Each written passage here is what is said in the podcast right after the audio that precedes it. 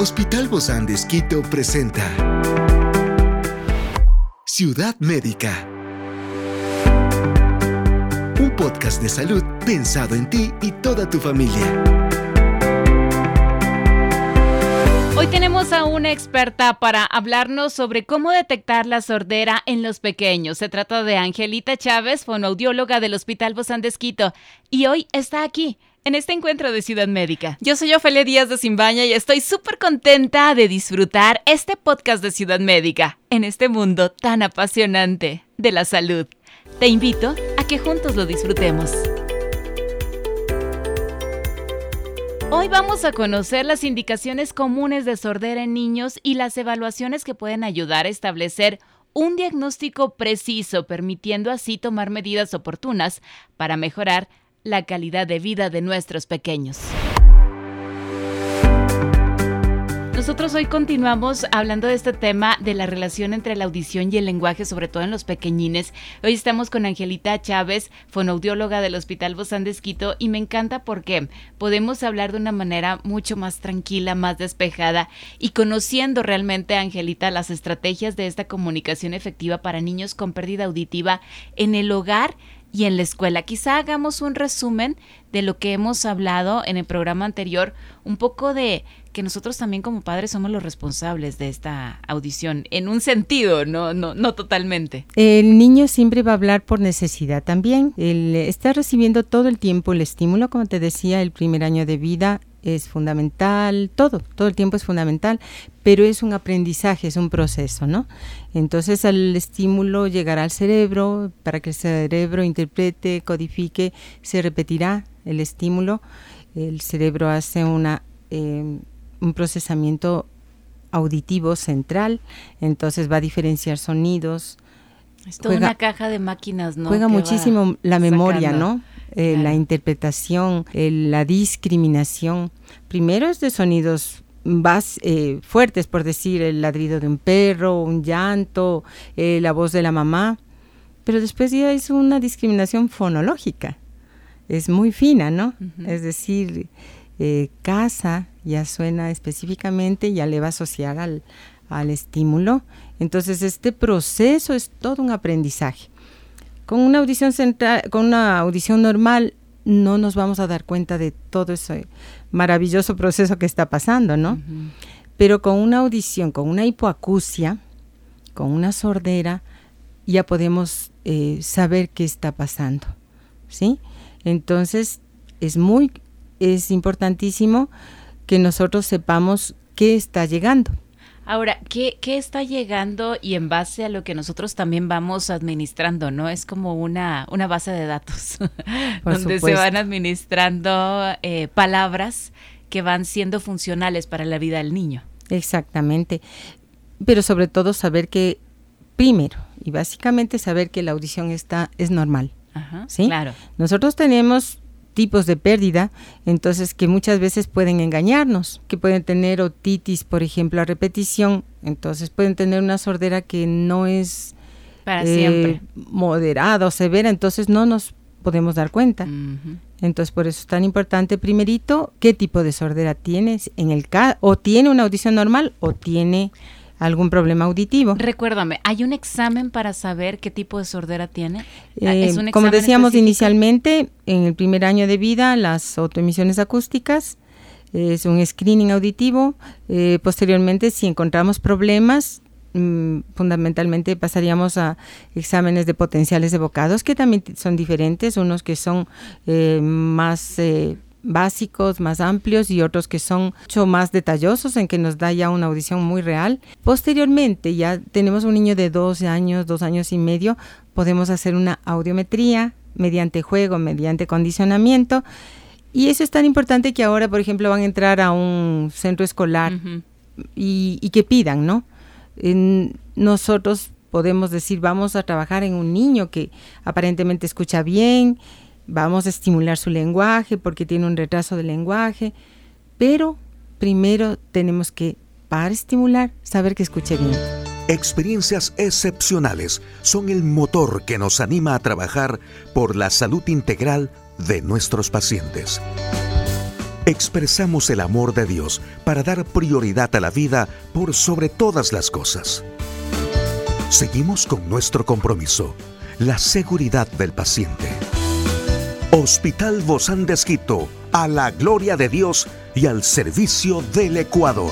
Definitivamente. Ahora, ya que se sabe esto, ¿cuáles son estas estrategias de comunicación que son más efectivas para niños con pérdida auditiva, tanto en el hogar como en la escuela? ¿Cómo se puede manejar esta estrategia de eh, comunicación? Bueno, esto es un conjunto de, profesionales, ¿no? Primero, el otorrino. El, y el otorrino te lleva a ti, los eh, contigo. Sí, y viceversa, ¿no? Si es que al fonoaudiólogo, al terapista de lenguaje, le llega un paciente que va a hacer un simplemente una estimulación para el lenguaje, tiene que tener audiometría. Aunque el papá y la mamá digan, no, sí escucha bien. ¿Sí? para nosotros siempre ven bien, escuchan bien y están bien. Puede pasar eso, ¿no? Entonces, pero hacemos un examen y tiene un área de la audición que pueda tener baja. Y nosotros por áreas tenemos también ciertos fonemas. Por ejemplo, un niño no pronuncia bien la S, puede tener audición normal y simplemente tener la parte motora que le va a estimular en la terapia del lenguaje. Pero podría que tener una pérdida en área de tonos agudos y ahí es donde el niño escucha el fonema. Entonces tenemos ¿Y lo que puede recuperar eso? Si es que eh, depende de qué tipo de pérdida sea, el médico dirá tenemos que poner audífonos o no, o tenemos que dar un tratamiento en caso de una otitis. y dependiendo de qué problemas sea, eh, tomamos determinadas cosas, es determinadas decir, medidas. Angelita, que aquí el papel tuyo, por ejemplo, de los fonoaudiólogos, de los terapistas de lenguaje, juega un papel muy importante, ¿no? En esto de la pérdida auditiva. Claro, como te decías, de todos los profesionales inmersos, desde el pediatra, es eh, los terapistas, es el otorrino, es eh, los padres, los maestros, sí. ¿sí? porque hay veces que el papá pues no quiere ver o los profesores dicen no, es un, es un niño desatento, es completamente distraído. Es porque no le llega el estímulo adecuado, ¿no? Entonces pasa a ser un distraído, un desatento y tiene una hipacusia. Es decir, tiene una pérdida de audición. Puede tener una pérdida auditiva. Que, no la conocemos. Ahora, hay, hay, siempre nos, nos, enfrentamos a desafíos, ¿no? Muy comunes y hay unos más que se enfrentan quizá ya de adultos con la pérdida auditiva en términos de comunicación y lenguaje también, que pueden repercutir a la larga. Así es. Eh, nosotros tenemos personas que han tenido el estímulo necesario con pérdidas moderadas, severas y profundas, si es que tuvieron la colocación del audífono y el estímulo necesario, el desarrollo del lenguaje puede ser normal. Pero si es que no pasó eso, ellos tienen, se enfrentan a, muchísimas dificultades, ¿no? Entonces eh, tendrán que tener apoyos visuales. Eh, muchas veces hay niños que no han tenido la atención adecuada, entonces van a tener eh, que tener también otro tipo de estímulo, que sea, por ejemplo, el aprendizaje del lenguaje manual, el lenguaje de señas, entonces que es una oportunidad para niños con sorderas severas profundas, que las cócleas no, no estaban adecuadas como para permitirle una operación y que no recibieron el estímulo adecuado desde el inicio, o pueda que sea profunda, completamente profunda, no se pueda colocar un implante coclear, pues tiene que tener todo el estímulo posible para que tenga un aprendizaje de lenguaje manual. Entonces, estos eh, de señas. Claro, y estos dispositivos de, asistencia auditiva como implantes cocleares, como los audífonos. Ciudad médica. Obviamente van a mejorar la comunicación y el lenguaje de estas personas, ¿no? Con pérdida de audición. Por supuesto, ¿no? Es con medidas específicas, con procedimientos específicos y la intención es dar el mayor apoyo, ¿no? Aquí veo una parte importante de ustedes como eh, fonoaudiólogos y terapistas de lenguaje, que son estos beneficios de estas terapias auditivas. Cuéntanos un poquito de esto, Angelita. Eh, la terapia es un proceso muchas veces diario, ¿no? Eh, ¿Y dura mucho tiempo? Dura mucho tiempo. Muchas veces decimos que la ventaja de un niño que tiene hipacusia, que tiene sordera, es tener buenos padres. ¿En qué sentido, no? Es, lindo. es que el apoyo tiene que ser grande, ¿no? Entonces es todo un proceso, es todo un proceso. Eh, para el estímulo es eh, muchas veces terapias diarias o semanales, el estímulo y el apoyo en la parte escolar, que muchas veces encontramos y otras veces no.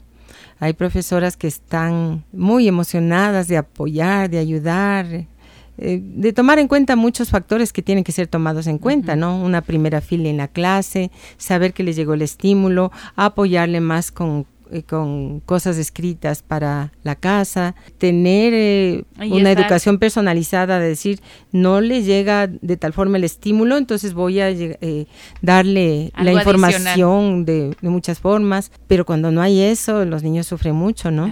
Y el desarrollo del lenguaje no va a ser el mismo. ¿Qué has visto tú a lo largo de tu trayectoria en estos beneficios de chicos que se han sido estimulados, de chicos que han recibido tanto el apoyo en casa y en la, en la escuela? Bueno, ese es el punto fundamental, ¿no?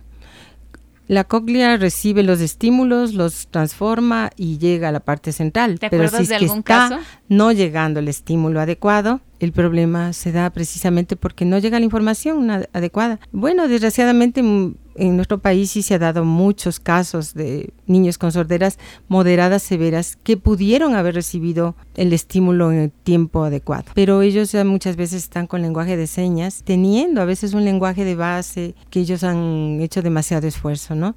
Entonces es eh, algo también aparte filosófico, porque hay personas sordas de sordera profunda defendiendo mucho el lenguaje, el lenguaje de señas. Nosotros también apoyamos el lenguaje de señas en personas que no van a poder recibir un implante coclear, que tienen una sordera completamente profunda y que sobre todo tienen que recibir otro tipo de estímulo porque el lenguaje, sea oral o sea manual, es la vía del aprendizaje es la vía de la cognición, es la, vida de la, vía de la comunicación, es el fundamento, es lo que nos hace humanos, ¿no? Claro. El lenguaje. Y sobre todo porque no sé si habrá casos donde a lo mejor se han, han caído solamente en el lenguaje de, de señas cuando sí pudieron haber sido estimulados. Eh, en otro tipo de habilidades en su lenguaje? Bueno, precisamente te digo, no, son los primeros años de base, son los primeros años y muchas veces no hubo el conocimiento, se esperó o no hubo también los, eh, medios, los medios económicos, ¿no? Entonces, eh, sí es algo preocupante.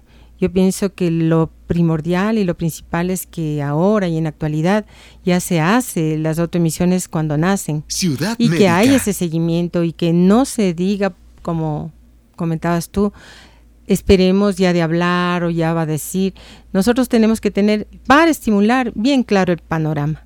Si un niño está desarrollando todo bien, en buena hora, pero si es que no pasa eso, primerito, primerito, saber qué está pasando. Sabemos qué camino tomar y cómo estimular. Definitivamente, yo creo que es tan importante eh, em, todo lo que la ciencia y los medios de comunicación también han contribuido a mejorar esta relación entre la audición y el lenguaje para estas personas con la pérdida auditiva y que hay muchos, gracias a Dios, hay muchos avances, muchos adelantos y ustedes también están trabajando en todo esto. Sí. Y una cosa muy importante es saber que cuando un niño tiene trastornos de lenguaje, no siempre le vamos a culpar a la audición, ¿no? Porque como te decía, hay un procesamiento auditivo central, es decir, es el cerebro, es el que está trabajando, entonces se tiene que saber qué está pasando con su discriminación auditiva. Ya vimos la parte mecánica, la parte eléctrica, la parte de impulsos, pero también tenemos que saber qué pasa con la discriminación auditiva, que es otro campo otro campo para seguir hablando. Muchísimas, Muchas gracias a ti, Ofel. No, muchísimas gracias, querida Angelita Chávez, fonaudióloga del Hospital Bozán de Esquito, por habernos acompañado. Un fuerte abrazo, Angelita. Gracias a ti. Hasta luego. Hasta luego.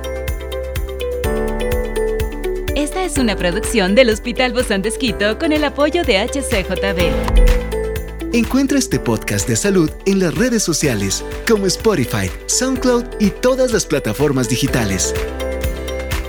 Gracias por acompañarnos en este capítulo de Ciudad Médica, un espacio para tu salud. Hasta la próxima.